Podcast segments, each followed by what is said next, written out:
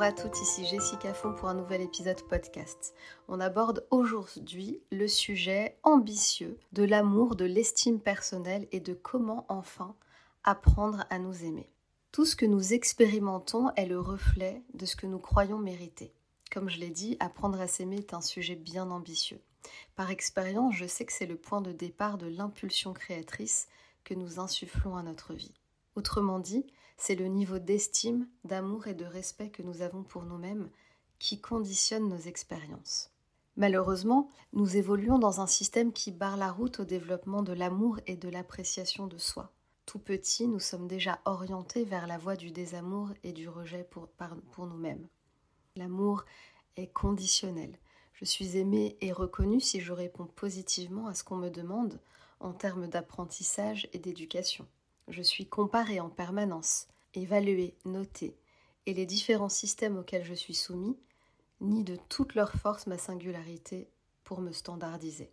Également, en fonction du milieu familial dans lequel j'évolue, si mes parents trimballent eux aussi de grosses carences affectives et une vision réduite d'eux-mêmes, eh bien j'ai de fortes chances d'hériter du même schéma, d'être dévalué, ignoré, voire maltraité de différentes façons.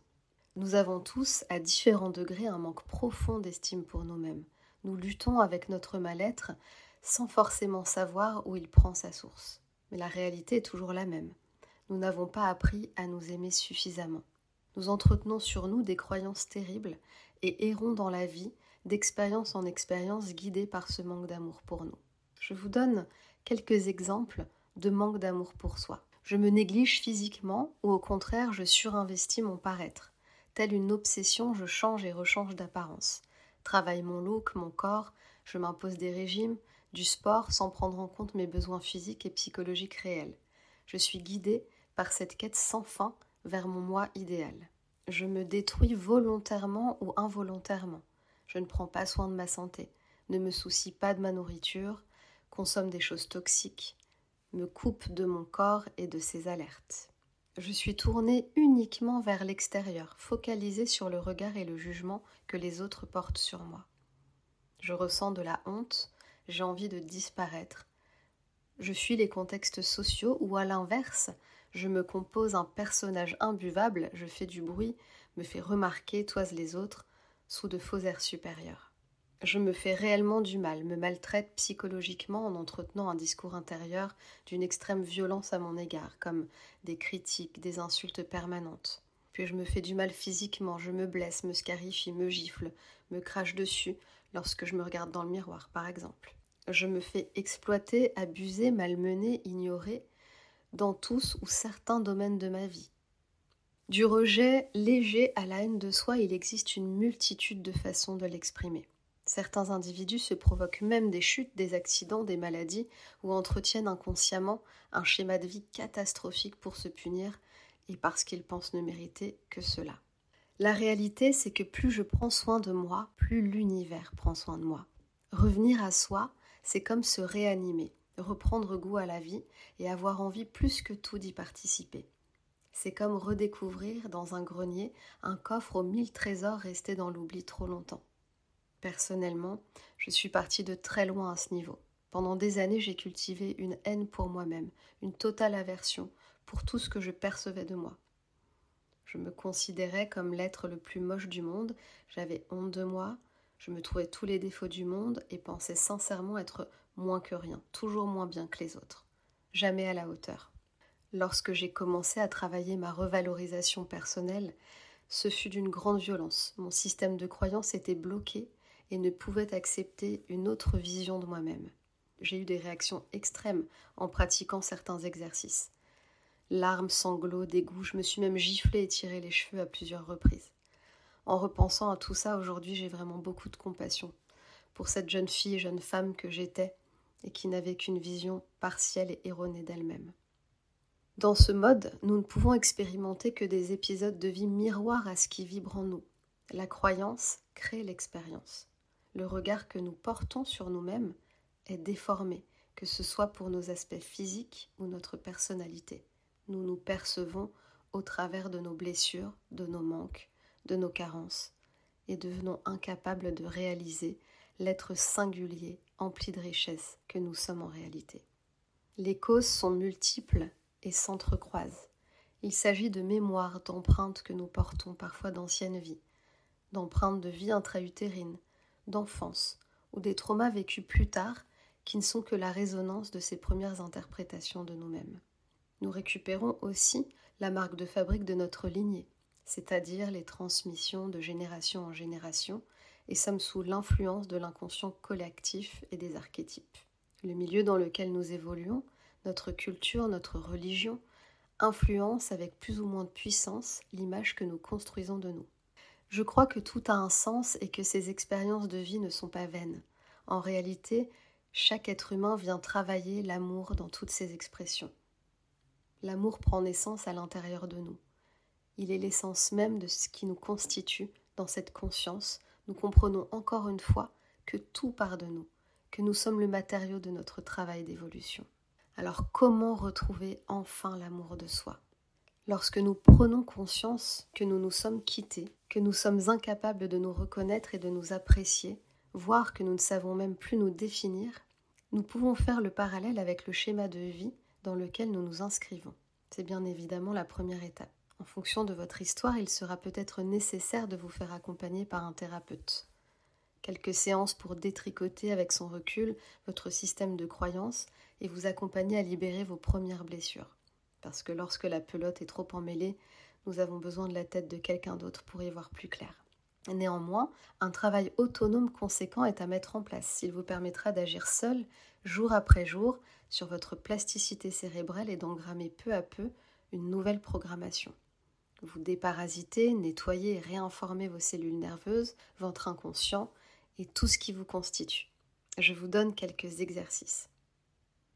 Commencez par utiliser le discours intérieur bienveillant. Cessez de vous maltraiter, de vous juger, mais encouragez-vous, réconfortez-vous, parlez-vous comme si vous vous adressiez à votre meilleur ami. Soyez dans cette vigilance intérieure qui vous permet de repérer votre violence et de vous repositionner. C'est la première étape. Apprendre à développer un discours bienveillant et soutenant à l'intérieur de vous. En deux, bannissez certains mots, certaines expressions couramment utilisées qui vous plombent et qui vous maintiennent dans le même schéma. Le pouvoir des mots est immense, ils sont pleins d'énergie et vous dirigent dans un sens ou dans un autre.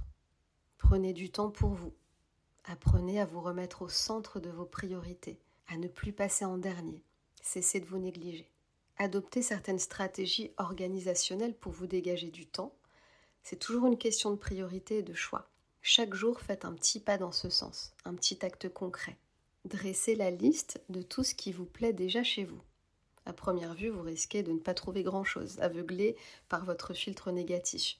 Mais continuez à chercher et à détailler qui vous êtes et pourquoi vous avez des raisons de vous apprécier. Vous verrez, la liste va s'allonger petit à petit. Qu'aimez-vous chez vous physiquement? Qu'est-ce qui est bien au niveau de votre santé?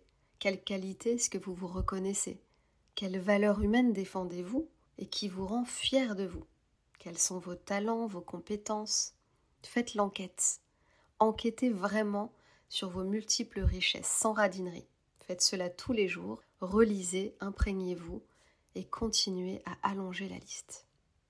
Rappelez-vous un moment ou une période où vous vous êtes senti amoureux de vous-même.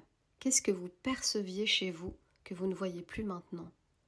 Est-ce que réellement ça ne vous appartient plus? Ou est-ce que c'est simplement oublié dans un coin? Reconnectez-vous avec un moment de votre vie où vous vous sentiez vraiment bien avec vous dans votre peau. Ça a dû arriver. Cherchez ça. Rapprochez-vous de vous.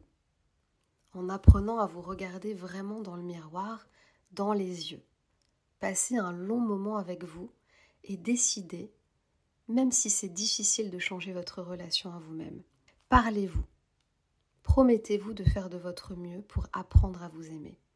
Répétez l'opération au moins une fois par jour. Prenez le temps de le faire le plus souvent et le mieux évidemment.